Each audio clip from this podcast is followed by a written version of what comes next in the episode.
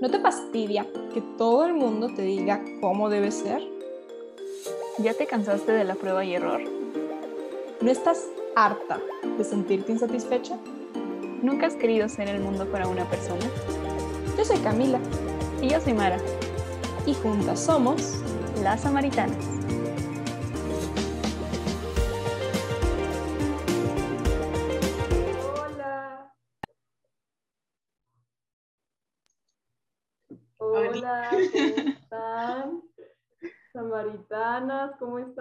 Samaritanos y samaritanas? Estoy muy feliz de que le hayan dado clic. Aquí, antes de empezar con este super tema que nos trae locas, que nos trae al borde de nuestras sillas, a las cuatro, quienes estén en YouTube habrán visto que estamos aquí cuatro personas, ¿no? Hay mucha gente aquí, estoy muy emocionada. Pero antes, antes, antes, ¿cómo está la señorita con los lentes de corazón, por favor? Como buena sarcástica vengo a hacer burla, porque el señor me ha dado un jaque bien y bonito, entonces por eso traemos los lentes, nada más por mera y neta sátira. Eh, ha sido interesante trabajar este tema con el señor. El señor no comprende bromas, o sea, ese momento que es como, señor, era broma, era broma. Y no, no fue broma. ¿Quieren ponerle a su episodio? Va, bajo mis términos. Qué bueno. Y bueno, ahora pues, de verdad no quiero dejar pasar más tiempo. Tenemos aquí con nosotras a dos personas que son, pues, dos personitas maravillosas de las que he aprendido demasiado, demasiado, eh, no solamente por los temas que me han dado, sino por ellas, su amistad, su persona, su ejemplo. Dos personitas a las que queremos muchísimo, las samaritanas, las tenemos en un lugar muy especial en nuestro corazón. Estas personas son Gabriela y Ercina Yeli. Jersey y Gaby para los cuates, o sea. Ah, sí, sí, Gustas a todo el mundo. Vayan por su tecito, hay chisme, hay salseo. Antes que nada, Ersi, tu nombre completo, por favor, para que la audiencia lo escuche. Ersi Nayeli Guadalupe Domínguez Palacios para servirle a Dios. El Guadalupe se adquiere cuando entré a pastoral, pero pues... Va a ser su juicio de identidad apenas abogada para hacerlo oficial. Exactamente. Sí, sí, sí, porque dos nombres ya pasó de moda, lo de hoy son tres. Así es, así es, y con orgullo lo dice. Ay, sabes, yo de verdad pensaba que ese era tu nombre, o sea, yo de verdad pensaba que no sabía que era chiste de pastoral. Me estoy enterando en este momento. Ok, eliminar de la llamada Camila, no, lo es cierto. Adiós. Ya, sácala, sácala. ya iba a preguntarte cómo estabas, Gaby. Ah. Pero bueno. si me quieres sacar, pues mejor. No, no es cierto, no es cierto. Me presento antes, de que sigamos con nuestro drama, me presento. Mi nombre completo es Gabriela Hernández Morales, para servirles. Y yo, yo estoy bien, Cami, estoy, estoy muy bien, muy emocionada por este, este nuevo capítulo al que nos invitaron. Realmente ansiosa de ver qué sale, ¿verdad? Entonces, mucho gusto. ¿Y ustedes cómo están? Bien, igual muy emocionada, Gaby. La verdad estoy muy emocionada. No solamente por el tema, que es un tema que pues me mueve mucho, que me ha tocado mucho, que con el todavía el Señor me lo sigue metiendo a golpes pareciera a veces, pero golpes de amor, ¿eh? golpecitos de amor obviamente, sino también pues con las personas con las que estoy grabando, ¿no? Estoy, estoy muy contenta, también muy, me da mucha curiosidad cómo va a salir esto. Yo insisto, yo sigo en shock. Yo, yo estaba jugando, a mí me dijo mí vamos a hablar de este tema y fue como, ok, esta es una, una democracia, yo elegí temas, ella eligió temas, ok, torció el brazo para ella y resulta que el señor me torció una llave en el camino y fue como, señor, yo estaba jugando. No iba en serio. Exactamente, digamos que este tema cuando planificamos la primera temporada, este tema lo propuse yo, ¿no? Más o menos, y Mara propuso el nombre, que es El Príncipe Azul, si existe. Porque el día de hoy vamos a hablar acerca de El Príncipe Azul, ¿no? Pero tranquilas niñas, no, no, no se desconecten, por favor, ya le iban a quitar a decir, ya llegaron estas a, patriarcado, esas cosas. No, amigas, no es nada de eso, créanme, no se preocupen. Espérense un momento y denos la oportunidad de hablarles de quién es este dichoso príncipe azul. Y para que arranquemos de una vez, porque si no, como si ya se dieron cuenta, somos muy dispersas y desordenados juntas, entonces probablemente esto dure cuatro horas, entonces vamos directo al punto. Todas soñamos o en algún punto con un príncipe azul, con alguien cuando éramos niñas, porque te leen los cuentos, porque ves los programas, porque todo. Y en algún momento se formó esa idea en nuestra cabeza. Obviamente hay un ganador en esa idea. ¿Quién fue el príncipe azul? O denominémoslo crush de la infancia. Primero las invitadas, alguien como, no sé, Percy, por ejemplo, tiene muchas ganas de participar. Es, es en serio, es alguien súper guapo y espero que mucha gente cuadre con esto. Monse, si estás viendo esto o escuchándolo, ya sabes quién es. Mi hermoso Edmond es como, "Ah, bebé, te quiero, besos. Él siempre ha sido como, ay, Edmond incluso en los libros. Edmond de las crónicas de Narnia, ¿verdad? Edmond Pevensey. Sí. Edmond Pevensey de las crónicas de Narnia. Bien, bien. Ese mero. ¿Por qué? Sí. ¿No te escuchaste, Mar? Perdón. Ah, pero ¿por qué es este el Jersey? ¿Por qué él? Alto, guapo y bronceado. no es cierto. No, eh, ya me conocen. No, pues realmente yo creo que cuando vi la película, eh, la mayoría lo toma como personaje odioso porque pues vendió a su familia, ¿no? Pero al final de cuentas es una persona que está bonita y aparte de eso que tiene un corazón muy grande y sabe pues identificar sus errores. Creo que algo que me llamó mucho la atención fue esa capacidad para decir, sabes que la regué, pero aquí estoy. Y pese que muchos tiraban basura de él, él siguió adelante. Entonces es como, ay, ay. Y no por nada se llama, es, es el justo, ¿no? Porque pues ahí está. Y ya, incluso en el libro es como, creo que si quitamos esa parte, te, te encanta tanto el personaje que dices, quiero meterme el libro. Muy bien, Gaby. Bueno, antes que nada yo quiero aclarar que yo no tuve un crush de la infancia así bien bien, porque pues uno, Mara me entiende, no, no se me dan esas cosas, ¿verdad? Entonces, nunca fui niña normal. Entonces, eh, pero el más así, más, más como de infancia que tengo es el actor que hace de Farkle en el mundo de Riley. Me, e- ese, ese niño ah, está, está muy hermoso. Pero, pero, dejando de lado que está muy guapo, me, me gusta esa parte de, o sea, me, me enamoré del personaje, no, no del actor. El personaje es esa parte de cómo fue creciendo y cómo fue evolucionando a sí mismo. O sea, realmente era inteligente desde pequeñito, pero aún así él encontró esos amigos fieles y, y era- es muy leal a sus amigos, entonces creo que es unas, son unas cualidades muy bonitas de él. Y aparte podemos ver en, en el show, bueno, en el programa, como cómo sería como pareja ese personaje y ah, se me hace muy tierno.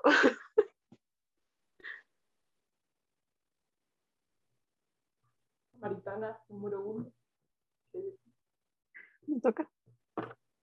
me toca. Yo al igual que Gaby, como de niña no tuve a alguien. Eh, yo fue como a los 11 años de una serie de Disney Channel, no era propia de Disney Channel, pero en algún momento habrán escuchado de Floricienta.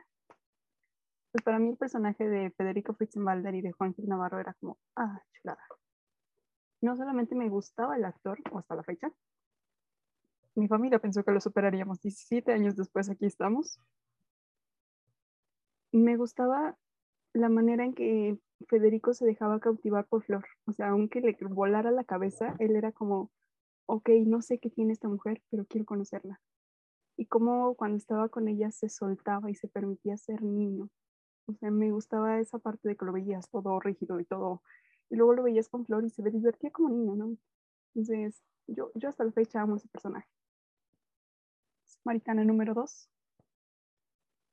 Fue muy difícil escoger porque yo creo que aquí estamos como los dos bandos, están Mara y Gaby, y somos Elsie y yo. A Elsie y a mí se nos hizo muy difícil escoger a un solo crush, muy difícil. Pero pensándolo, este no es tanto de mi infancia, es más como de mi adolescencia, adultez, porque hasta la fecha es de mis grandes crushes, que es Gilbert Blythe de Anne with an E. Eh, de verdad me encanta, no solamente porque está como, ay, no sé, el actor es como muy guapo, es como de un y mero mole, o sea, sí, ¿no? O sea, alti- alto y no, no, lo amo. Creo que también es el tema de cómo es él, la personalidad de Gilbert. Creo que número uno es una persona muy noble, es una persona muy responsable. Como vemos, siempre está buscando ayudar a la gente, ayuda a Sebastian, ayuda a la esposa de Sebastian, a su bebé, ayuda a su papá. Todos los días cuida, va, se va a su casa a cuidar a su papá hasta que su papá fallece. Ayuda a Ana, la maestra, siempre está así. Y aparte, como sobre todo en la última temporada, me encanta cómo siempre sigue a Anne en sus locuras. O sea, como que Candy dice, hay que hacer una revuelta. Y pues Gilbert la ayuda en la revuelta. Anne hace un desastre y publica un artículo que no debió publicar. Pues él la defiende y aparte la, la ayuda, ¿no? Y, y como que toda esta parte de cómo él no se deja intimidar. Porque Anne, creo que Anne, yo me identifico un poco con ella, que es una persona muy imponente, es como muy, y muy aférrima, ¿no? Y entonces es como muy bonito ver que él no se deja intimidar por eso, no le molesta a ella su, el hecho de que ella tenga iniciativa, el hecho de que ella pueda llegar a ser a veces un poquito terca, el hecho de que quizás sea una persona cuyo corazón es difícil de, de, de tocar, ¿no? porque ella como que pone muchas cosas. Me agrada como Gilbert aparentemente no le da nada de miedo eso y como que se avienta a quererla así como es. A él sí le aplicamos el como Gordon Tobogán, porque pues así fue. ya perdonando en Modern Love. Ay, yo todavía me pregunto por qué acepté este tema. No sé, pero aquí el, el Team Love va ganando, ¿ves? Vamos ganando, Nayeli, ¿viste? Mira, o sea, yo me pregunto por qué, por qué me invitaron a mí habiendo tanta gente. Yo, yo, yo soy como amor y ¿Sabes? Es que lo dijimos y fue como de, Ersi y Gaby. Fue como, ¿verdad? Fue automático, como, y Gaby, sí, obvio, y Gaby, no sé por qué no. Paréntesis. Y aparte estábamos hablando, salió un día que estábamos viendo un programa de la barca, porque nos reuníamos los martes en la noche a ver la barca y de momento fue como, empezamos a hablar y fue como, oigan, ¿y si hacemos un tema a las cuatro? Ah, pues va, vale. Ahora me pregunto qué hacemos aquí, pero bueno, el señor juega sus piezas y él no juega sus piezas al azar, así que Y hablando de las piezas del señor, vamos a la siguiente pregunta, a la siguiente ronda. A ver. Este quizás se parece un poco al anterior, pero describan cómo es su príncipe azul, como cómo debería de ser su pareja ideal. Puntos básicos. Alto, guapo y bronceado. ¿no? Por supuesto. eliminar de la llamada. Cámara, no me agüito. Es No, pues ya me broma. Ya me robó el micrófono, entonces, pues, si no tienen problema, pues inicio yo. Em, creo que algo, algo principal para mí, para mí, para mí, es este, que ame tanto a Dios, así, tanto, tanto, tanto, más que a Él, incluso más que a mí. Em, dos, que sea muy paciente, muy, muy paciente. Yo no tengo, en serio, no tengo nada de, de paciencia. Soy tolerante, pero no soy muy paciente. Es como, ay, me desespera. Hace rato fui a la tienda y fue como de, ay, me choca. Pero bueno, em, que sea una persona realmente honesta, transparente, que una persona con la que puedas realmente ser tú mismo y no tener que, que ¿no? No sé si entienden esa parte. Y que se complementen muy bonito, no sé, me encanta esa parte de, de complementarnos. No, no lo estoy visualizando, aclaro. Este, Cambio de lentes. Ay, no. Ok, qué bueno que estábamos silenciadas. XD, XD, XD.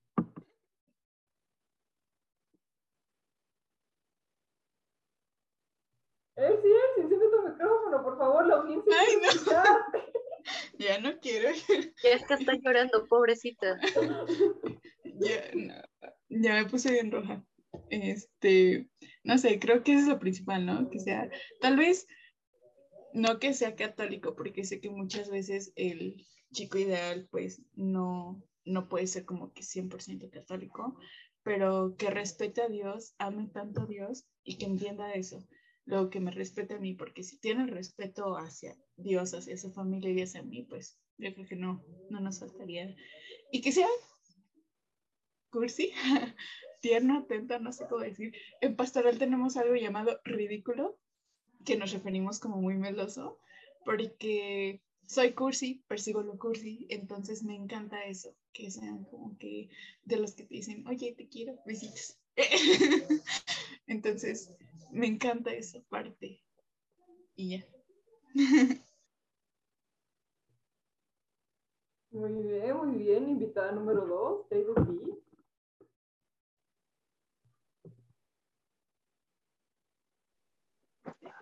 ¿Qué? Esa es tu ¿Quién entrada, va? Gaby. Esa es Ah, tu perdón. entrada, Gaby. perdón, perdón. Ay, Somos un desastre, pero ok, sigamos. paréntesis, soy así, pues por naturaleza soy así. Todos lo saben, entonces no es sorpresa, perdón. Bueno, em, yo ya lo había comentado, nunca he sido normal, entonces em, como tal yo nunca he, idealizado a alguien, no es como que diga, a fuerzas tiene que tener esto, pero creo que si tuviera una pareja así ya con la que me quede, que ya sea mi pareja para llegar al matrimonio, eh, hay como tres o cuatro cosas que no podrían faltarle. La primera y la más esencial, esta sí es de ley de base. Eh, tiene que amar a Dios tanto como yo lo hago.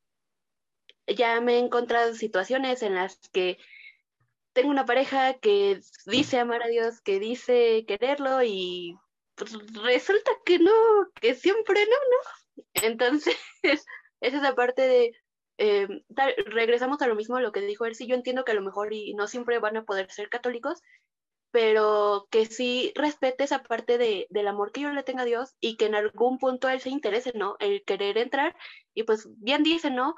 Uno entra por voluntad propia, pero luego a Dios uno lo jala, lo enamora y pues aquí, aquí estamos, ¿no? Así llegamos todos. Eh, lo segundo es, quiero un hombre, no un macho. Entonces, no quiero un hombre que sea, bueno, un macho en estas, o sea, lo que es un macho que es que te imponga hacer tal cosas, que después ya no te deje ver a tus amigos, que te imponga hacer cosas que tú no harías normalmente. Yo no quiero eso, yo quiero un hombre, alguien que me respete, alguien que sea mi igual. Y por último, mm, ¿qué, qué más sería? Lo tenía aquí y les digo, soy muy dispersa, se me van las cosas. Y, ah, que casi casi me lea el pensamiento. Yo soy una persona, eh, a pesar de ser dispersa, soy una persona que se cierra mucho con las demás gentes, con el mundo. Entonces, eh, a veces siento que necesito como esa pareja que me lea un poco el pensamiento y que sea como de, hey, oye, no te cierres, hey, oye, eh, aquí estoy por si necesitas hablar y aunque le diga que no, me insista porque pues yo, yo soy así. Entonces, pues eso sería como lo básico. Perfecto. Muy bien, a ver, adelante, la chica de los lentes de corazón. Ah, que no, yo venía nada más a grabar el, el episodio. Este, No, no, no, no, no, tú participas, eres la participante más importante. todas somos importantes, pero Eso le voy a decir a todas. Tú sígueme la corriente. Cotorrea, cotorrea. Ok. Este, pues siguiendo el, la respuesta de todas, sí, yo también coincido en esta parte de, dentro de mis no negociables está Dios. Dios es mi número uno, entonces es como que se le ame igual o más de lo que yo estoy pudiendo amar a Dios. Porque además yo soy una persona que tiende a estancarse, tiende a huir de las cosas. Entonces, muchas de las veces voy a requerir que me jalen y es como de, niña, ¿por qué no quieres hablar con Dios? Habla con Él. Necesitaré que me reubiquen, porque si no, yo le ando huyendo. La segunda coincido con Gaby de una masculinidad íntegra. Es un tema que me ha costado entender, pero esta parte de una masculinidad íntegra donde la persona trabaja como equipo con la otra persona, que va a haber veces que estén de acuerdo, va a haber veces que no estén de acuerdo, pero que exista ese diálogo, que existe esa capacidad de reconocer esa capacidad de fraternidad, de compañerismo, de ser amigos. O sea, cuando lo describo, eh, yo les decía a ellas cuando planeábamos el tema, yo me imagino a, a Scully y a, a Fox Mulder de la serie de los expedientes X, porque se me hace algo así, tan simple de que hay veces que vamos a estar de acuerdo, va a haber veces que no estás de acuerdo, va a haber veces que lo quieres ahorcar, va a haber veces que no, y va a haber veces que vas a también pasar situaciones incómodas y no hay nada que decirle a la otra persona, porque esa es otra. Yo a diferencia de Gaby soy una persona de silencios. Y cuando estoy callada a veces sí significa que me siento mal, pero muchas de las veces significa que traigo tanto ruido adentro que necesito guardar silencio yo afuera, ¿no? Y que sepa así como que, ok, se cayó, no significa que, me, que hice algo mal, que me van a golpear, que algo está pasando por su cabeza, respeto su silencio y su espacio. Samaritana número uno y proveedora oficial de este tema. proveedora, justamente maestra. Uh. A ver, pues yo creo que lo número uno, ahí pues me lo estoy copiando de, de mis otras tres amiguitas, que sea un hombre que aspire a ser como Cristo, o sea, que quiera ser igual a Jesús, o sea, que vea a Jesús en la Biblia, lo vea en las películas, en las series de The Chosen, donde sea y diga, "Dude, yo quiero ser como él, ¿no? O sea, que aspira a ser como Jesús obviamente no, nunca va a ser igual a Jesús, pero que por lo menos lo intente todos los días.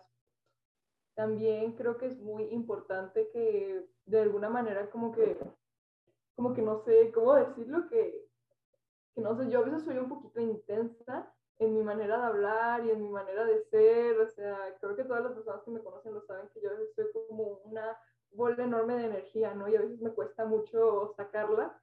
Entonces que como que él como no- digamos que no, no se espante por eso. De vez en cuando, por ejemplo, yo alzo la voz y no es que le esté gritando, no es que esté enojada, es que pues hablo fuerte, no puedo evitarlo, ¿no? No puedo modular mi voz, ¿no? O de repente cuando me estreso mucho o estoy enojada me cuesta mucho ocultarlo, ¿no? Entonces tampoco como que pierda mucho la paciencia en ese sentido, ¿no? Que sea muy paciente conmigo.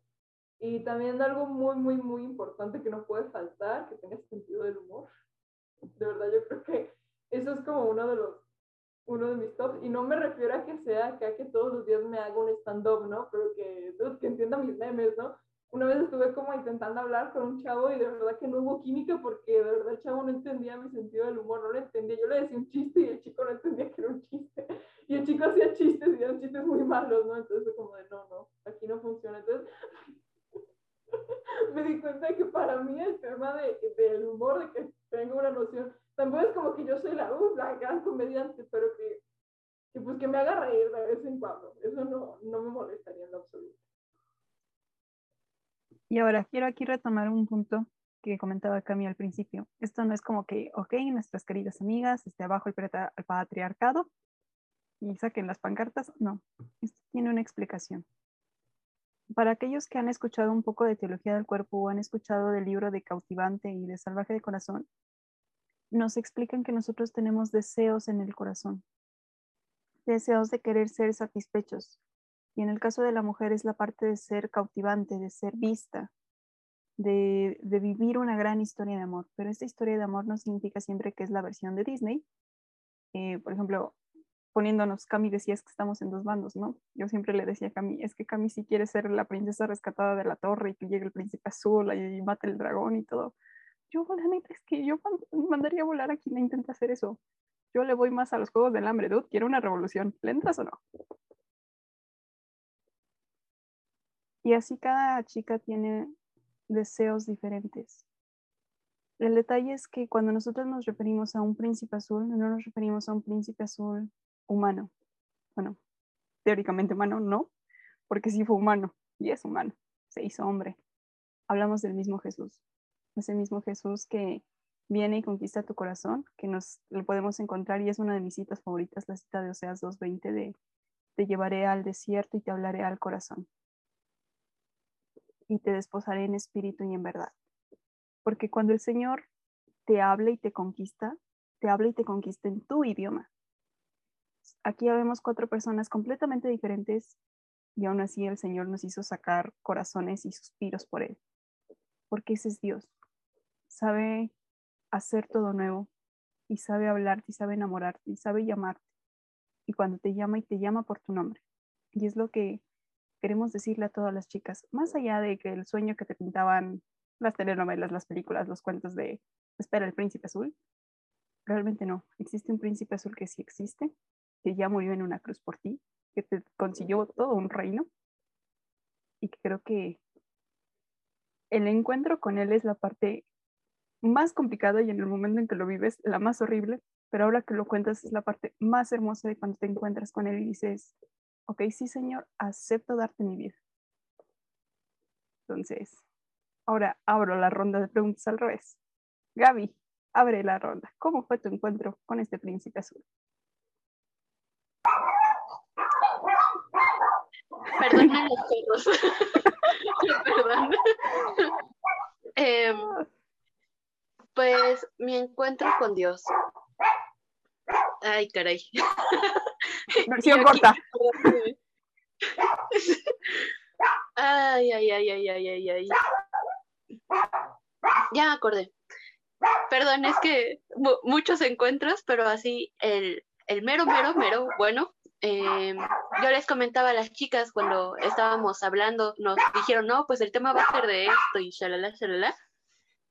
Em, yo les decía a las chicas, pues realmente mi primer, así el encuentro con Dios que yo tuve fue cuando mm, yo tuve cierta situación en la que realmente me decaí, eh, me destruí internamente, gacho, gacho, y externamente también. Entonces, eh, en esa etapa yo me alejé mucho de Dios, me acuerdo que eh, después de que pasé por esta situación, yo era, eh, no quiero saber ya nada de Dios, no quiero que me hablen de Dios, no quiero ni siquiera voltear a verlo, ya no quiero saber nada. Y fue esa parte en la que era como de, no, pero es que Dios y yo, pero no quiero saber nada, no entiendes nada.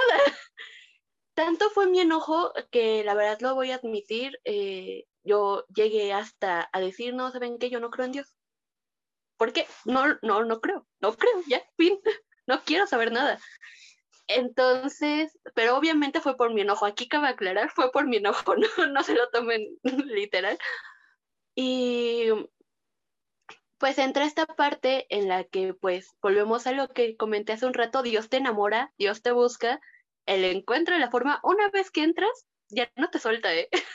Ojo aquí. Entonces fue esa parte en la que yo decía, estoy enojada, no me hablen, no me busques, no nada, en una relación como una relación normal. Y empieza a pasar todo esto que en donde sea me encontraba Dios. Yo no, cuando menos quería saber de Dios, más me lo encontraba en mi vida. Y era esa parte en la que iba a la biblioteca, buscaba un libro de mi, de mi licenciatura, estudio enfermería, por, para los que no sepan, y eh, agarraba un libro, lo empezaba a leer, y Dios. Y yo como de, "Mm". estaba un día normal platicando y de repente preguntaba a mis compañeros, ¿y ustedes creen en la iglesia? ¿Creen en Dios? Y yo, "Mm".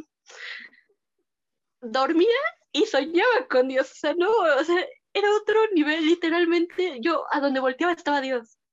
Y es esta parte en la que, como perro sarnoso, yo estaba ya tirado en el piso y Dios agarrándome, y yo como de, nada más viéndolo, ya cuando regañas a tu perro y le dices, ya estate, y nada más se te quedan viendo, así igualito fue conmigo. Fue esa parte de, bueno, ya, está bien, ok, sí, vuelvo contigo, está bien, lo admito, te amo, te quiero mucho, pero me dolió mucho todo lo que pasó y, y no quería volver a ti porque no sabía cómo. Creo que aquí fue más la, la pena que sentía de ya no quiero regresar porque la, la cajeteé a realmente el enojo. Literalmente fue mi etapa de odio a todo mundo. La vivimos, la vivimos. Y creo que aquí algo, creo que aquí Gaby tocó un punto muy importante de cómo a ella le estaba, creo que es algo que hemos atravesado muchas personas, justamente por eso lo retomo, a ella le costaba dejarse amar por Dios, ¿no? Este sentido de no era tanto de que, porque a veces yo al principio cuando escuchaba, cuando en mis primeros meses en pastoral, es que me enojé con Dios y decía, ¿por qué alguien se enojaría con Dios? O sea, no es como que, o sea, yo me enojo con mi mamá, con mi papá porque me hablan feo o algo así, pero con Dios, ¿por qué alguien se enojaría con Dios, no? Y muchas veces esta parte de los enojos con Dios, muchas veces un enojo contra uno mismo. ¿Y qué es lo que pasa? Que Diosito se lleva los platos rotos. También este sentimiento de, pues es que Dios tiene un amor muy grande para darnos. Imagínate, Gaby, te andaba buscando en todas partes. ¿Qué, ¿Qué chavo haría eso con alguna, o sea, qué chavo ha hecho eso, ¿no? De buscarte en todas partes, de meterse en tus libros de tu nada más para, para atraer tu atención. ¿no? Es como, entonces a veces nos- uno se siente acongojado cuando le llega esa enorme avalancha de amor, a todos nos ha pasado, es como, ay, espera, ¿qué hago con esto? No puedo, ni en mis manos cabe, ¿qué hago con esto? Me siento aplastado, ¿no? Ok. Ahora sí que pasemos a la siguiente historia para conocer los cuatro escenarios. La siguiente nominada a contar su historia es Gersi Nayeli Guadalupe. Que no se Ay. llama Guadalupe, acabo de descubrir, que no se iba a dar lo que El crash que escucharon es el corazón de Cami. Perdón, Camilla. Te dejaré que me digas Lupita. Ok, te voy a Es- guardar así, licenciada Guadalupe. Vas a firmar como testigo en su juicio de identidad. Eso, chihuahuas. De hecho, tengo un amigo que invité a pastoral, o sea, a mal momento invité- lo invité porque me dijo, es que tú no eres Lupita. Y le dije, no, no, pues a la fecha me dice, ¿qué pasó, Lupe? Pero bueno, detalles. Eh, um, creo que yo, yo he tenido como en sí dos, dos momentos donde estás viendo y no ves, ¿no? Este, uno fue como los 17, 16. Oh, oh. Estoy joven todavía, por cierto, Eh, ¿Lo puedes repetir, Gersi? pero fue precisamente en una hora. Ah, ah sí. Eh, fue, eh, fueron dos. El primero fue como a los 16 años. Este, fue precisamente en, en una oración. Estábamos bien felices en, en una oración, pero en esos días yo me sentí como culpable, como indigna, como siendo basura, ¿no? Y llegó un momento donde yo soy mucho de llorar. Entonces llevaba como una hora llorando y en eso, no sé, llega como un momento donde sientes esa calma y las palabras de quien estaba dirigiendo la oración como que te abrigaban y sientes ese momento donde aquí estoy, mírame. Y hay algo, hay algo muy bonito en esto porque se relaciona en un momento. En una prepascua diocesana eh, me quedé totalmente sola y era algo que es algo con lo que actualmente todavía sigo luchando. Ya lo acepto un poquito más, pero la soledad y yo no nos llevamos bien. Eh, entonces en ese momento la- éramos tres los que íbamos a ir, entre uno de ellos, este, uno de ellos sí fue, pero el mediodía se va porque no se sentía bien y que tenía una fiesta que quién sabe qué. Entonces me abandona y yo no tengo tiempo para socializar con personas porque pues todo el rato me quedé con esta persona. Entonces eh, llega un momento donde se va él y me siento súper mal porque en actividades donde tenías que, que unirte con grupitos y así, no podía estar con nadie y lo que hice fue abrirme. Entonces eh, llega un momento de una adoración y es la única adoración que he vivido así y es mi favorita por la sanación que tuve ese día. Llega el Santísimo, lo exponen, estábamos todos de rodillas y hay un silencio, totalmente un silencio. Y yo en mí solamente decía, jefes, vengan por mí porque la neta, terminando esto, yo no voy a aguantar. Yo soy una persona que no sabe estar sola, me voy a poner a chillar, me voy a sentir súper mal, no lo voy a disfrutar. Y en ese momento, este, levanto la cara, me limpio las lágrimas y lo que veo es su cuerpo, ¿no? Viendo su cuerpo, no saben la tranquilidad que se siente y ese abrazo reconfortante de tú puedes, estoy aquí. Termina ese momento y yo me sentía como, "Uf, no, de aquí para mayo, ¿no? Y me empiezo, o sea, literal, terminando la adoración, me empieza a hablar una chica y me hice amiga de ella y luego de otras y así. El punto es de que ese día no nada más Dios me enseñó como tranquila en estos momentos yo estoy contigo, sino que te voy a acompañar y nunca te voy a dejar solo. Ese momento mm, empezó como que ese momento de ir sanando esa herida de la soledad y entendí también que su amor puede darme esa paciencia y tranquilidad en mi corazón. Soy muy inquieta, entonces eso era lo que necesitaba. Muchas gracias, Gersis. Ay, yo la conocía, pero siempre que la escuchas como, no, todavía no. Aguanta. Cami. Ay, creo que, como ya había mencionado un poquito antes, creo que he tenido muchos momentos porque el Señor está constantemente reconquistándote, ¿no? No es como que te conquista una vez y ya para siempre uno queda enamorado. Uno siempre tiene recaídas, el mundo se lo come, lo traga, ¿no? Yo tuve, mi, o sea, en primero me conquistó en mi primer, bueno, no fue mi primer retiro, fue el segundo realmente en la Pascua 2018 que terminé absolutamente enamorada de Jesucristo, pero creo que ahí también fue un amor muy, ¿cómo decirlo? Como fue un amor muy, muy joven, o sea, era un amor más hecho por el tema de la emoción del momento, los retiros son una experiencia muy emocionante, muy, y realmente esa emoción y ese amor te dura unos cuantos meses nada más o sea, cuando terminas tu primera etapa en tu grupo juvenil o el grupo al que te hayas metido, mm, necesitas empezar a renovarte, pero con algo un poquito más sólido. Y en mi caso, esta como solidez me llegó la Pascua pasada, que tuvimos un retiro virtual en nuestra pastoral. Y normalmente siempre mi tema favorito es Domingo de Resurrección. Mis temas favoritos son que sí, Domingo de Resurrección, Pentecostés, María, ¿no? Sobre todo los temas que son ya después del domingo, porque es cuando los temas que son más alegres, donde hay alabanza, sí, yo soy una persona muy alegre, entonces me gustan esos. Pero curiosamente la Pascua pasada, ni siquiera los temas en sí, sino los días santos que más viví fueron el jueves y el viernes. Yo recuerdo mucho que terminando el tema de jueves santo que lo dieron virtual, me conecté a misa online con mi mamá y recuerdo que estaba en la misa, imagínense, a través de la computadora, ni siquiera que estaba, desgraciadamente no estaba ante Jesús sacramentado, pero estaba allí y yo lo que pensaba es como de, no, no puedo creer que, que estás ahí por mí. O sea, ¿saben? Como que veía a Jesús en el altar y pensar, o sea, eso es por mí. O sea, estás ahí para mí. O sea, este es un banquete que tú hiciste, creaste para mí, para que yo pudiera, pues para que pudieras entrar en mí, en mi alma, en mi corazón, en todo mi ser. Dije, wow, o sea, me sentí asombrada. Y recuerdo que después me quedé un ratito conectada para la adoración que se hace siempre el jueves santo. Y fue un ratito, no fueron más de 20 minutos, fue una adoración muy, muy auténtica, pues que de verdad fue adoración, que de verdad mi corazón estaba adorando y alabando al Señor, ¿no? Lo mismo el Viernes Santo, o sea, a lo largo de todo el Viernes Santo yo lo que sentía era este sentimiento de gratitud y de amor, de, veía a nuestro Señor en la cruz y pensaba, wow, eso fue por mí, me sentí muy, muy, muy amada, ¿no?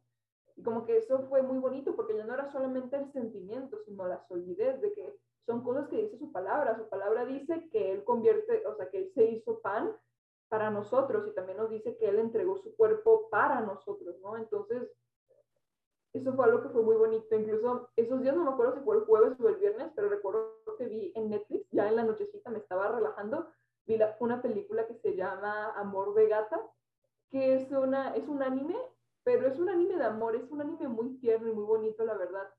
Y lo veía y no sé por qué, pero me sentí amada. O sea, sentí mucha ternura, mucho, ay, veía la chavita que se convertía en gatito y que estaba enamorada, así sentía mucha ternura y me sentí como, no sé, me sentí muy amada simplemente, ¿no?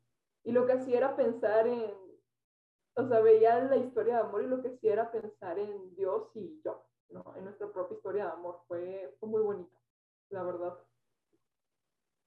Pero a ver, lentes de Taylor Swift. ¿Y tú? Gracias, gracias. en esta parte sí ya no es sátira, es que así quedé, literal. Oh.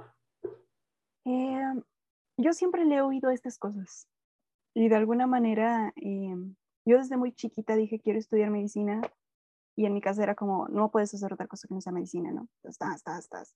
Entonces, así como que yo diga, no viera y eso, realmente no, no pelaba a la gente. y tendía mucho a jugar con la gente. La gente eran mis muñecos. Y eventualmente hubo que cambiar eso. Y en algún momento lo comentaba, o sea, el Señor estaba yo tan acostumbrada a verlo, era tan familiar para mí que no le daba importancia. Aquí también se divide mi historia en dos, porque digamos que él y yo tuvimos una relación tormentosa. Cuando yo tenía 20 años me dan el tema de introducción a la Pascua y para mí era el Señor poniéndome un hasta aquí y un diciéndome, confías en mí, yo te puedo dar lo que tú quieres, sí o no le entras. La verdad es que me lo pensé y fue como, ok, te entrego mi vida, te entrego mis sueños, no sé si sea verdad, no sé si tenías mi cierto escepticismo, pero te digo que sí. Aunado a eso, por aquellas fechas o meses antes, es el motivo por el que yo uso un anillo en mi mano izquierda, em, y es el nombre por el que da el nombre al título, El Príncipe Azul sí existe. A mí me dan una dinámica en la que me hablan del noviazgo, pero no me hablan de una persona humana, sino me hablan del Dios. Y me daban ese anillo en simbolismo de que Dios te pedía que te casaras con Él y que lo que te estaba dando aquí no es nada en comparación con lo que Él tiene en su reino. Entonces yo me paro, tomo el anillo y le dije, pues órale, te creo. Va pasando y yo vivía, literalmente ahí sí vivía como adolescente enamorada. Yo vivía escuchando perfume a tus pies 24/7. Inclusive intenté sacarlo en guitarra. Eh, acababa de subir a la coordinación, entonces mientras preparaba los temas, era como, señor, ven, vamos a armarlo juntos. Dime, ¿qué quieres hablar? Es así, toda romántica, toda, diría esta ejercicio, toda cursi. Pero así estaba yo en ese momento con el señor como toda relación, hay personas que se meten. Y yo siempre lo he dicho, esa ruptura que él y yo tuvimos se sintió como si llegaran las amigas del novio y me dijeran, te acaba de poner el cuerno. Y yo ni siquiera lo dejé explicarle. Me fui sobre él encima y fue un, no quiero que me vuelvas a hablar. Eres la última persona con la que quiero hablar, vete a la esquina. Es una larga situación, pero yo pedí la versión corta. Pasa mucho tiempo y el señor no me hablaba. O sea, yo iba a grupos juveniles pero yo no podía vivir un tema. Yo nunca me podía sentar a vivir una oración. Durante dos años nunca viví una misa. Entonces yo me sentía como si el Señor me hubiera bloqueado. Es más, abría la Biblia y me salían en, las portadas de los libros, a ese nivel. Y llego al internado y me empieza el Señor a hablar. Empiezo a toparme con gente que me hablaba del amor, que me decía Dios te bendiga, que yo los veía orar y yo decía, ¿y estos locos qué?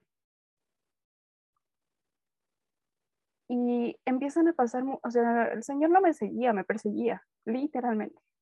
Y yo la verdad es que como estaba enojada era como, pues tú no me hacías caso, pues ahora yo no te pego. Me da apendicitis. Y cuando yo despierto de la cirugía en la sala de recuperación, al lado de mí había un crucifijo. Y literalmente se sintió como si el Señor hubiera llegado con las rosas y fue como, al fin te pude encontrar. Y así como de, ok, tengo las piernas dormidas, no puedo moverme. ¿Qué quieres? O esa fue mi expresión. ¿Qué quieres? Y me acuerdo que me quedé dormida. Cuando me suben a piso, aquí en Hidalgo tenemos a Cristo Rey. Desde la ventana de donde me internaron, yo podía ver al Cristo. Y así como. Pero yo seguía enojada. Y fue la primera vez cuando yo regreso y de mi incapacidad al hospital que me paran delante de una cruz y me dicen, Mara, Dios te ama. Ajá, y luego ya lo he escuchado. Lo normal, no estás entendiendo. Eres amada y Él está en esa cruz por ti. Y yo me arranqué a llorar y le dije, no, no puede ser. Sí, me toca dar esa Pascua tema de amor de Dios. Y fue entender a Dios desde esta parte de, de, un príncipe. Me dieron un libro para leerlo y yo dije, es Dios. O sea, esta parte en la que el personaje decía, mi especialidad es lo imposible y vengo a conquistar tu corazón. Y fue como, ok, fue ceder las manos y fue como, a ver, yo hice mi berrinche y fue sentarme a escuchar su versión, decir, a ver, Pati, yo no te hice nada. Fueron los humanos los que te dijeron, ¿le entras otra vez a estar conmigo, sí o no? Y pues ya de eso, este 15 de enero se van a cumplir tres años de ese, ese nuevo sí. Y ahí andamos. A veces nos peleamos, a veces nos llevamos bien, a veces estamos de acuerdo, a veces no, pero ahí andamos. Ay, qué bonito. Y yo sé que para algunas personas puede llegar a sonar extraño que hablemos de Dios como un novio O dirán quizás así como, ahí es porque son mujeres. Es como, no, no, no, hombres, mujeres, todos estamos llamados a vivir una relación con Dios. Por algo se dice que cuando se habla de las bodas del Cordero en la Biblia, en el Apocalipsis y en las cartas de Pablo, eh, se refieren a las bodas entre Jesús, que es el novio, y la iglesia, que es la novia engalanada. Entonces nos habla acerca de cómo nosotros estamos llamados, estamos llamados a Dios. Justamente decíamos hace un rato lo del chico ideal y acerca de las personas que nos gustaban cuando éramos chiquitas, porque realmente cuando nosotros buscamos y amamos a alguien, realmente estamos amando a Dios, ¿no? Por ejemplo, esta necesidad que tenemos en nosotros, sobre todo cuando estamos más chavitos y si somos como un poquito más sensibles, como yo, por ejemplo, de decir, es que siento que nadie me quiere, es que vivo mucho desamor, es que no sé qué, es un reclamo muy legítimo porque es tu corazón buscando el amor de Dios. ¿Qué es lo que pasa? Que ese amor no lo vas a encontrar en ningún ser humano ordinario exigirle a un muchacho común y silvestre, por más que sea un chico que se esfuerce mucho, por más que sea un super caballero, que vaya a la iglesia, que sea no sé qué, no sé qué, exigirle que, cumpla con todos los requisitos de tu lista es algo imposible, no se lo puedes exigir, así como tú jamás vas a poder cumplir con los requisitos de la lista de nadie. El único que puede cumplir con esos requisitos es el varón perfecto. Pero justamente por eso era lo que decíamos hace un rato, tienes que aspirar a alguien que mínimo intente ser el varón perfecto, que mínimo todos los días se levante, vea tu lista e intente cumplirla. Pero ojo, aquí yo quiero lanzar otra pregunta aquí para todas. ¿Cómo sienten? ¿Cómo se sienten ustedes? Imagínense que también hay otras personas, ¿no? Imagínense que la persona que, con la que nos vamos a casar, si es que nos casamos, a menos que vivamos de plano una super historia de amor con Dios bien directa y nos manden para un convento, que también estaría muy bonito. Quiero ser consagrada. Exacto, exacto, tal cual, eso se vale. Pero imagínense que la persona con la que nos vamos a casar también tiene una lista. Y también su lista incluye cosas muy parecidas. Pues una persona que, pues que también aspira a ser como Cristo, ¿no? Como María, en nuestro caso que somos mujeres, ¿no? Que quiera ser como María, que ama a Dios, que siga a Dios, que lo ponga por encima de todo, que sea paciente, que sea así, así quizás no paciente, pero ustedes me van entendiendo. ¿Cómo vamos nosotras aquí? ¿Cómo, cómo se sentirían ustedes? ¿Cómo vamos nosotras en este rubro? Y comenzamos con las samaritanas, entonces. De hecho, me iba a robar el micrófono, Jersey, gracias. Eh, creo que es un tema. Te lo regalo. Y después, Cersei, por haber interrumpido. y em, la verdad es que justamente cuando me tocó dar el tema de amor de Dios y yo veía la lista, sobre todo la lista de Corintios, si tú lo lees con ojos de niño, dices, ay, qué bonito, el amor es paciente, el amor todo lo puede. El detalle es que cuando ya lo ves con ojos de más grande, dices, este, esa es la lista que hay que cumplir. Si a esas vamos, ni yo amo a nadie, ni nadie me ama.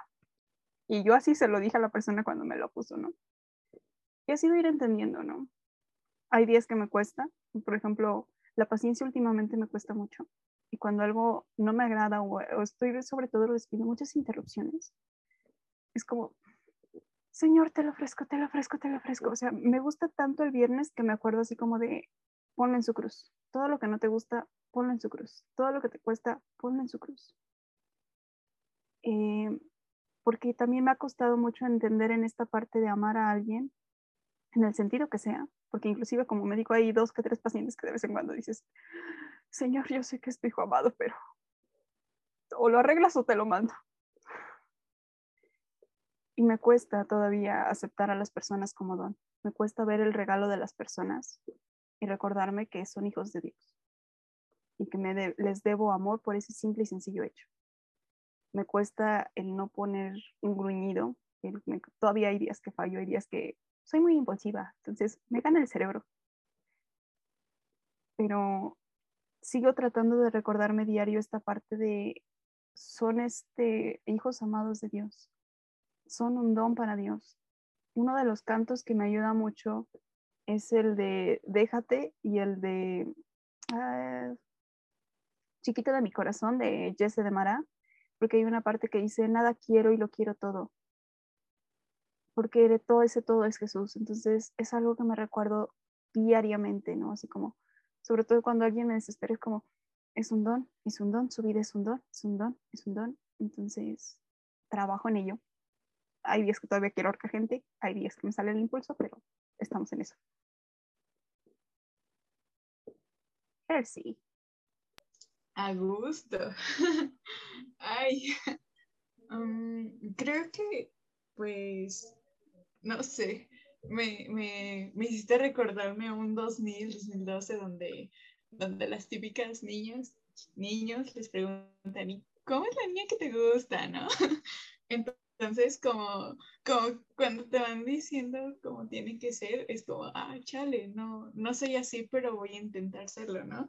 Mi, mi yo de primaria, secundaria, recuerda eso, entonces, este, hay traumas, ah, no es cierto, hay como que recuerdo. la sesión de grupo. Ay, y este, pero eh, creo que también recordé precisamente una cita y es mi segunda cita favorita, eh, Cantar de los Cantares 3, del 1 al 4. Eh, es hermosa, o sea, toda esa, esa, esa lectura, ese himno de me levanté, recorrí las calles, busqué en los rincones, buscando el amor de mi vida y preguntaba, ¿dónde? ¿dónde está el amor de mi vida? Y seguí buscando y seguí buscando y quiero encontrarlo. Me recordó a eso y suelo ser un poquito preguntona. En una ocasión le pregunté a un sacerdote, ¿no? Que mi dilema con el amor y yo no nos llevamos muy bien, ¿no? Entonces yo preguntaba, ¿significa que tengo que estar buscando a la persona indicada? O sea, tengo que, pues, digamos, ir probando, ir viendo de dónde chica y pega, ¿no? decía, no, es que lo que tienes que buscar es ser tú esa novia. Si conocen Cantar de los Cantares, es un novio y una novia, entonces cuando me lo plantan así, yo dije, no manches, o sea, tienes razón, ¿no? Es buscar y, encontrarte primero a ti y luego precisamente el versículo 4 es, ahora que lo encontré, lo, ¿qué? lo abrazaré y nunca lo dejaré. Entonces es como, tienes razón, necesitas primero encontrarte a ti, ser esa novia perfecta y después ya este, encontrar esa pareja perfecta para alguien. Porque, como lo decían, hay negociables y no negociables, pero ¿de qué sirve que tú tengas como una lista y que busques al chico perfecto si tú no eres como la chica perfecta para él? y hay que estar realmente seguros y ser sinceros con uno mismo de decir, yo estoy bien ahora, en este momento estoy listo para tener una pareja y es lo que les decía, ¿no? Tal vez a mí me aterra en este momento el tener una pareja, el empezar algo con alguien porque salí muy lastimada de mi última relación y es como, bro, ya no quiero saber nada. Incluso tuve una crisis de fe y, y no me sentía bien.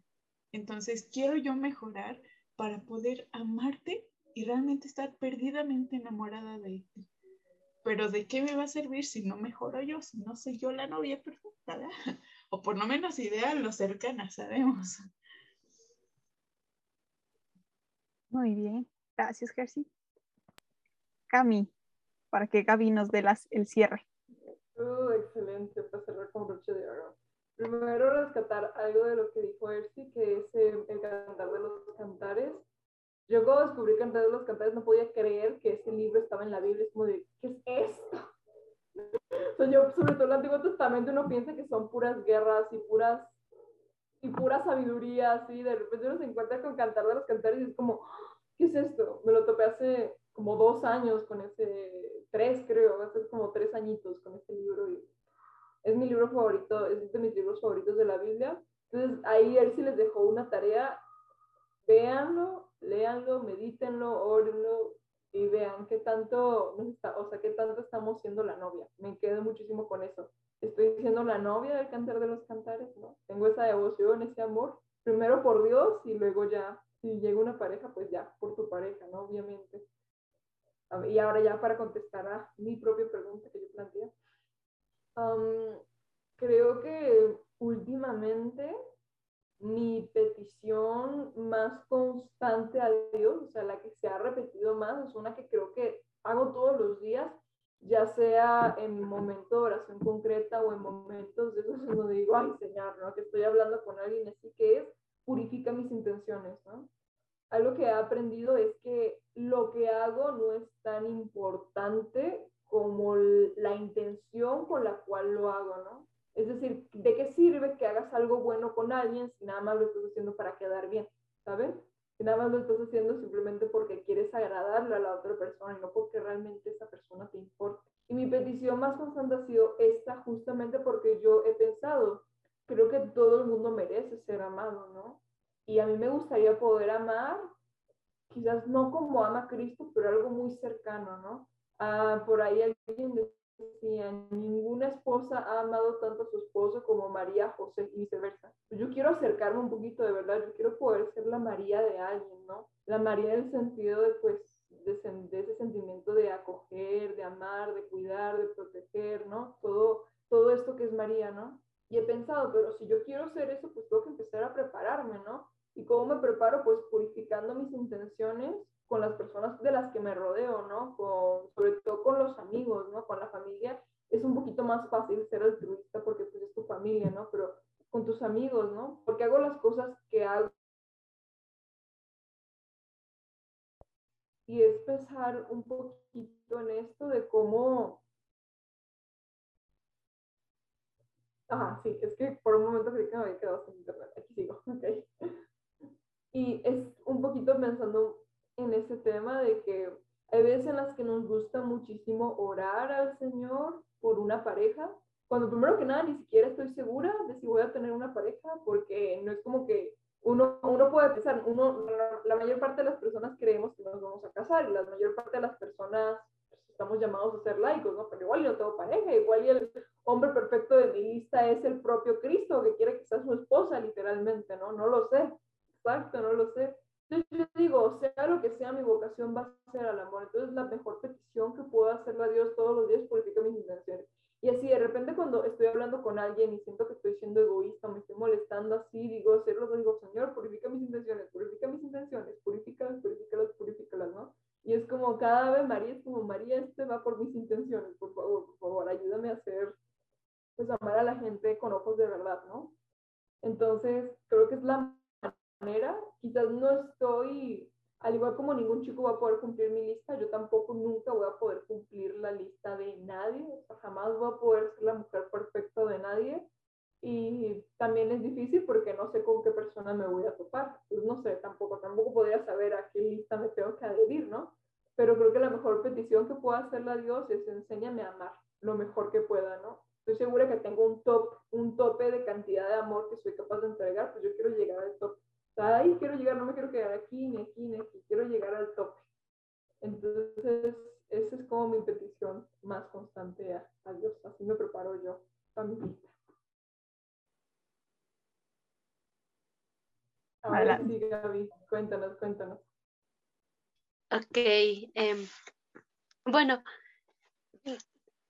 con todo respeto, en serio, es que yo no las quiero contradecir ni nada, pero cuando dijiste, ¿cómo te sentirías si esa persona tuviera una lista? Yo dije, estandarizada. O sea, la primera que vino a mi mente fue estandarizada. ¿Sabes? Algo en mí me decía, Gaby aquí va, va, a llevarme la contraria. O sea, yo sabía que tú ibas a llevar la contraria. Neta, yo lo sentía porque dije, Adelante. estoy diciendo algo muy yo. Y, y, y, bueno, Gaby y yo estamos juntas en el etapa, entonces ya nos conocemos más o menos la forma en la que pensamos. Y yo, inmediatamente que terminé de decir algo, dije, aquí Gaby me va a contradecir. Definitivamente. Les digo, o sea, es que no, no, no es por ir a la contraria, neta, que no, no es por eso, sino que eh, en la mañana yo escuchaba un podcast porque yo dije, pues voy a hacer memoria de qué dije cuando lo estábamos hablando, porque neta, después de que lo hablamos, al día siguiente yo estaba, yo dije eso. Yo estaba de no manches, Dios intercede, está bien chido porque porque ese día me la rifé. Pero bueno, y estaba escuchando un podcast y eh, me recordaban una cita de Primera de Pedro, donde nos dicen, dichosos aquellos que creen en Dios sin haberlo visto. Y pues recordemos, Dios es amor, ¿no? Entonces, aquí le metieron muchas comparaciones, pero yo lo voy a cortar. Eh, nosotros creemos día a día, día con día, en que Dios existe, en que Dios nos escucha y nunca lo hemos visto. Físicamente nunca lo hemos visto, pero nosotros tenemos esa fe en Dios. Y para esto también entra de que, entonces, ¿por qué si tú crees en el amor, tú lo vas a idealizar? Tú le vas a poner una cara, un rostro. Si Dios es ese amor y no lo ves, ¿por qué al amor tú le buscas poner un rostro, no?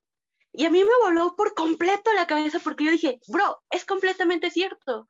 Yo por qué le voy a poner un rostro a ese chico ideal que quiero para mi vida, o sea, no, no lo voy a hacer, porque ya estaría como poniendo ciertos estándares, ciertos de tienes que ser así y si no, no te quiero, no. Y e, entra esta parte de lo bonito de ese amor, ese verdadero amor en Dios, es que no te va a discriminar, no va a haber razas, no va a haber nada, nada, nada. O sea, el amor, dirían algunas personas, el amor es ciego. Y aquí entra esa parte de que a lo mejor y a un inicio, y aquí ya va un poco más encaminado hacia las parejas, a un inicio eh, van a tener su etapa de compatibilidad, aquella etapa en la que, ay, sí, tenemos tantos gustos en común, tantas cosas que nos agradan, tantas cosas que nos gustan, pero después va a entrar la parte de incompatibilidad en la que, ay, es que ya me di cuenta que no eres ese príncipe o esa princesa que creía, ya me di cuenta que tienes estos defectos pero aquí lo importante es que a pesar de eso, vas a seguir con esa pareja. Claro, si verdaderamente tienes ese amor que decías decir desde un inicio. Entonces le digo, eh, yo me sentiría esa parte de estandarizada, a mí no, no me gustaría, por eso yo no pongo límites, porque también recordemos algo que dijo Martín Valverde en uno de sus conciertos. Si tú le vas a pedir a Dios una pareja, y que le digas, yo la quiero así, así, así, así, no lo hagas hasta que tú no seas esa persona. Y realmente es eso. Yo no le voy a pedir que mi pareja sea comprensible, que sea este paciente, que sea tolerante, que sea humilde, que sea amable, si yo no lo soy. Porque realmente, entonces dirías, qué hipócrita, qué doble cara, ¿no? porque estás pidiendo algo que tú no vas a hacer. Y a la mañana estaba pensando también en eso. Yo dije, no manches, en mi siguiente relación, si Dios me lo permite, la voy a aplicar y realmente antes de pedirle algo a él, me lo voy a pedir a mí. Porque no, no se vale esa parte de, y es que a fuerzas tiene que ser así y tiene que cumplir tales normas. No, nunca va a ser así. Y también eh, realmente nunca busquemos como ponerlos en un altar a esas personas, ¿no? A lo mejor, y aquí ya es para los que ya tienen pareja, no busquen eh, decir que su pareja es lo más perfecto del mundo, que no tiene imperfecciones, que se tapan los ojos y no ven nada. No, eh, hay que vernos tal cual somos, con nuestros defectos, con nuestras virtudes. Así como Dios nos ama, hay que amar y pues así las cosas. es que aunque parece que somos puntos muy contrarios, realmente no, porque justamente es esa parte de humanamente no le puedes exigir a alguien algo divino, porque al final del día ni tú lo eres. ¿no? Creo que hemos intentado divinizar a la humanidad y ahí están los mitos griegos, vemos que no, no funciona. Y es algo de que lo que tenemos que aprender a ver a las personas tal cual son. Yo coincido contigo en la mañana que me decía Cami, este, pues hoy se graba hoy todo. Y una de las cosas que pensaba era, híjole, ¿qué tan capaz sería yo de estar con alguien? Porque también sé que entre más sabes, más te exigen. Y después de que me he estado metiendo en teología del cuerpo, es como, ¿qué tan capaz sería yo de estar con alguien sabiendo lo que ahora sé? a lo mejor anteriormente estaba justificada en mis errores porque como buena hija de abogados, la ignorancia de la ley te perdona un poquito. Pero ya cuando conoces el precio de la ley, ya no puedes.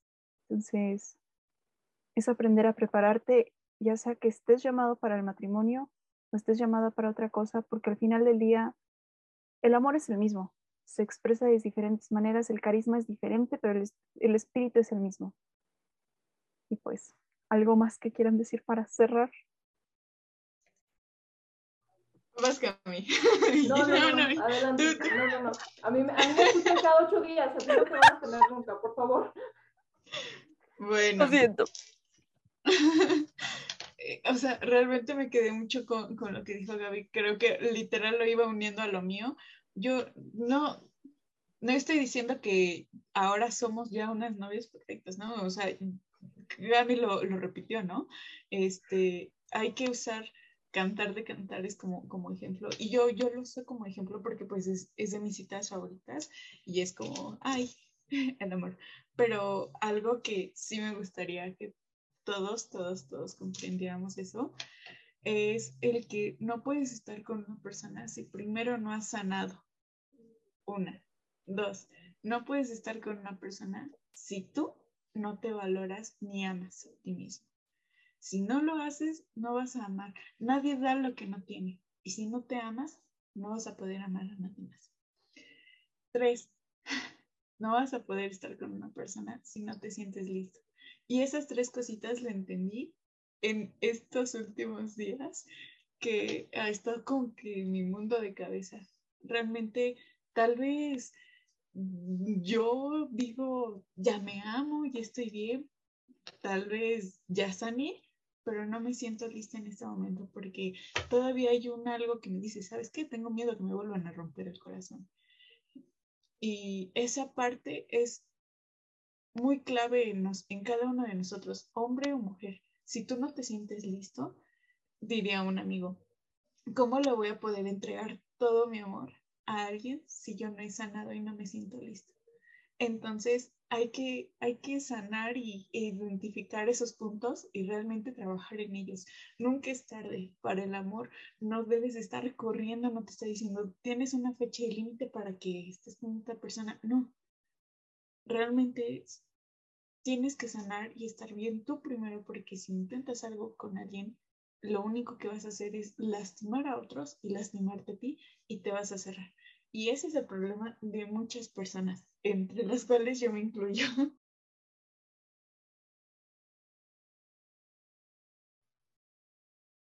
Ay, sí, Ya te concedo el micrófono. Ay, si no es que me quitaste las palabras de la boca, al cual iba como que a intentar rescatar esta parte. Es que las dos cerraron súper bien, niñas, la verdad. No puedo más que agradecerles por haber estado aquí, por habernos compartido ambas un poquito, habernos dejado asomarnos en su corazón, porque yo sé que es difícil uno sentarse. Sí, ahorita, ahorita. No, ya no le den la voz. sentarse. ¿Por qué? Porque es un chisme de ver si sí, ahorita, ahorita No, te doy no. versión especial, ¿eh? Sáquenla, sáquenla. sáquenla. Este, depositen para el contenido premium. Este, Exactamente. Hay que pagar Zoom. Sobre... Exacto. Nada más eso, agradecerles porque es muy difícil abrirle a alguien, sobre todo a una audiencia. pero Muchas veces nos escuchan, la, ma- la mayor parte de las personas que nos escuchan son conocidos de nuestra propia pastoral, pero también de vez en cuando nos escucha alguna, algún, o sea, alguien que Algún llegó por foráneo. ahí, no sé que lo llevó Diosito, algún foráneo. Entonces les agradecemos muchísimo por haberse prestado a abrir tanto y adelante Gaby, ¿qué más nos tienes que decir? Ya, ahora sí, ya para cerrar, se los juro que después de este comentario ya me callo, ya se los juro. Em, este espacio.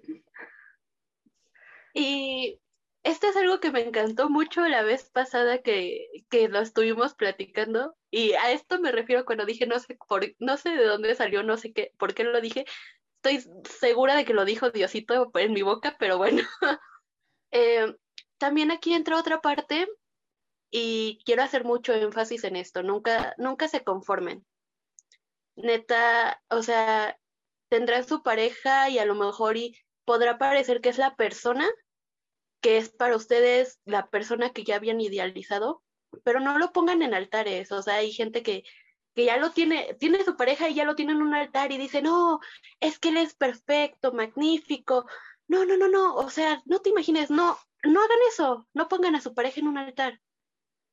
Porque en sí el único al que adoramos, alabamos es a Diosito, entonces no hagan eso con su pareja.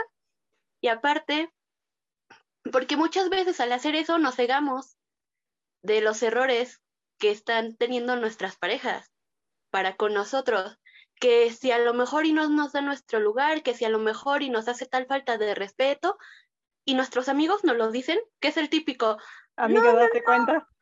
Ajá, es, es, amiga, date cuenta, es, y nosotros qué decimos, no, es que él va a cambiar y yo lo voy a hacer cambiar y, y no, no, no, o sea, es nada más por el momento, es que está pasando por situaciones difíciles y la buscamos miles, miles cosas, miles cosas.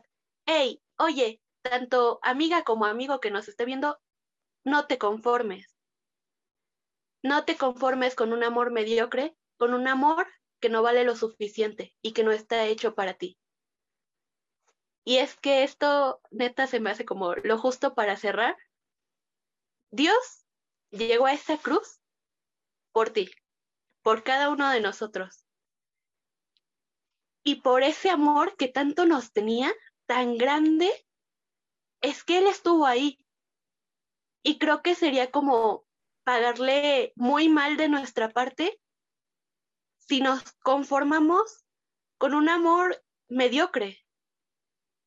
Ey, oye, tú no estás hecho para eso. Dios te hizo con tanto amor, Dios te hizo con tanto cariño, como para que tú vengas a este mundo y digas, ah, es que tal tipo me trata mal. Uf, ya me enamoré.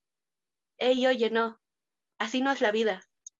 Tú estás hecho para ser amado, para ser respetado, para que verdaderamente alguien te quiera de verdad y no para que te conformes y no para que tengas que poner excusas por tu por tu novio, por tu novia, por tu pareja. Siempre busca a alguien que realmente ame a Dios más que a ti. Porque si realmente ama a Dios más que a ti, ten por seguro que a ti te va a amar, pero como te lo mereces. Ya me cayó. Muchas gracias, Gaby. Solo me queda decir que por favor quédense con esto que les acaba de decir Gaby. Tatúenselo. Ah, eh, no busques nada menos que una persona que ame más odio lo que te ama a ti. No te conformes por un amor mediocre y tampoco seas un amor mediocre. Muchísimas gracias en serio, chicas, por haber estado aquí, por haber compartido todo esto. Sabíamos algo que nos decía que ustedes dos tenían que estar aquí y ahorita está ultra confirmado que fue voluntad del Padre. Así que bueno, nos encomendamos mucho a las oraciones de todos. Están ustedes también en nuestras oraciones, sus corazones, todo. Y bueno, pues nos estaremos viendo próximamente. Esperemos que también en el futuro podamos ver a, a también podamos volver a tener aquí a la Jersey y a la Gaby, que ya tienen demasiado, demasiado, demasiado por compartir y gracias por haberle dado play. No olvides seguirnos en dos guion bajos samaritanas y en arroba hecho en Santa Julia, también ahí. Ok, nos vemos la siguiente semana. Adiós. Adiós.